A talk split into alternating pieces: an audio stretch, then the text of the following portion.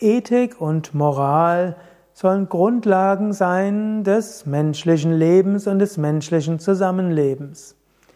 Ethik ist letztlich die Wissenschaft von oder die Philosophie, letztlich auch das Wissen darum, wie man menschliches Zusammenleben gestaltet. Moral kommt eigentlich von Mos Moris, lateinisch und heißt Sitten und Gebräuche. Ethik bedeutet zu überlegen, nach welchen Prinzipien will ich mein Leben ausrichten. Im Yoga gibt es zum Beispiel die Ethik der fünf Yamas, das heißt Ahimsa, nicht verletzen, Satya, Wahrhaftigkeit, Asteya, nicht stehlen, Brahmacharya, Vermeidung von sexuellem Fehlverhalten und Aparigraha, das heißt Unbestechlichkeit und andere nicht bestechen. Das sind Grundlagen der Ethik. Diese kann man auch jeweils noch weitergehend formulieren. Man kann Ahimsa positiv formuliert ist Maitri und das bedeutet Wohlwollen und das bedeutet uneigennütziges Dienen, Engagement, Barmherzigkeit, Liebe, Mitgefühl für andere. Dann nicht lügen heißt natürlich Satya, Wahrhaftigkeit. Und nicht stehlen umgekehrt heißt großzügig sein und teilen, was du hast, mit anderen. Das ist eine gute Ethik für den Alltag. Wenn du also überlegst, wie soll ich mein Leben führen im Umgang mit anderen, das ist die Ethik wichtig. Zur Ethik würde man heute natürlich auch einen ökologisch verantwortungsbewussten Umgang mit der Erde zählen und dann gibt da schon eine ganze Menge. Was ist jetzt Moral?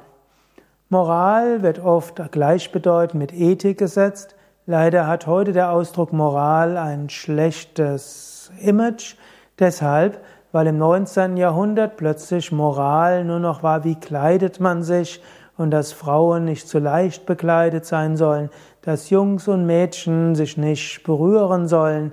Zur Moral gehörte dann eben auch, dass Frauen züchtig gekleidet sind, die Beine zusammen haben und dass sie äh, irgendwo sich zurücknehmen und aus guten Gründen ist das aus der Mode gekommen. Hat auch, da hieß auch, es war unmoralisch, wenn Mädchen und Jungen auf die gleiche Schule gehen und so weiter. Aber Moral heißt eigentlich Sitten und Gebräuche. Ich bin ja Yogalehrer, man könnte auch sagen, die Ethik, das sind die Yamas und Moral sind die Niyamas. Das wäre dann, wie führst du dein privates Leben? Und in Patanjali wäre dann die Moral, wie führst du dein privates Leben? Shaucha, Reinheit. Rein, Reinheit im Körper, Reinheit in deiner Wohnung und so weiter. Also Sauberkeit, Reinheit, Klarheit. Dann Santosha, ein weiterer Aspekt der Moral. Santosha würde heißen Zufriedenheit. Sei nicht gierig, denke nicht, dass dein Glück davon abhängt, dass du mehr hast. Sei nicht neidisch, lerne zufrieden zu sein. Und äh, natürlich kann es auch heißen, sei zufrieden mit den Lektionen, den Herausforderungen, die das Leben dir schenkt. Zufriedenheit kann auch heißen, dass du die Lektion annimmst, dass du dich durchsetzt und dich engagierst. Drittes wäre Tapas. Tapas heißt Disziplin. Führe ein diszipliniertes Leben. Erlaube nicht einfach deinem Geist zu tun, was er will, folge nicht jedem Wunsch, führe ein diszipliniertes Leben, mache vielleicht auch Meditationen, spirituelle Praktiken. Vierte wäre Svadhyaya, auch ein wichtiges moralisches Prinzip, Introspektion und Selbstbefragung, dir bewusst werden, wie tickst du, durchschaue die Tricks deines Geistes. Und lächle ab und zu mal über dich selbst, ein bisschen Selbstironie ist gut, ein bisschen Selbsthumor ist gut, aber auch ein bisschen Selbstliebe.